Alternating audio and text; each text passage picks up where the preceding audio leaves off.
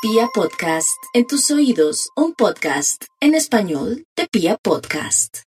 La transición en la actividad profesional de los Virgo es toda una realidad y la vida los presiona para reorganizar sus actividades y para darse en cuenta que las cosas no pueden hacerse como venían. Así que la clave está precisamente en un proceso de reordenamiento el entorno laboral denso, pesado, complejo y deben estar allí pendientes a ver cómo pueden resolver y solucionar. En lo económico, gastos, contratiempos, intranquilidades, cuestionamientos profundos sobre la evolución futura de sus finanzas.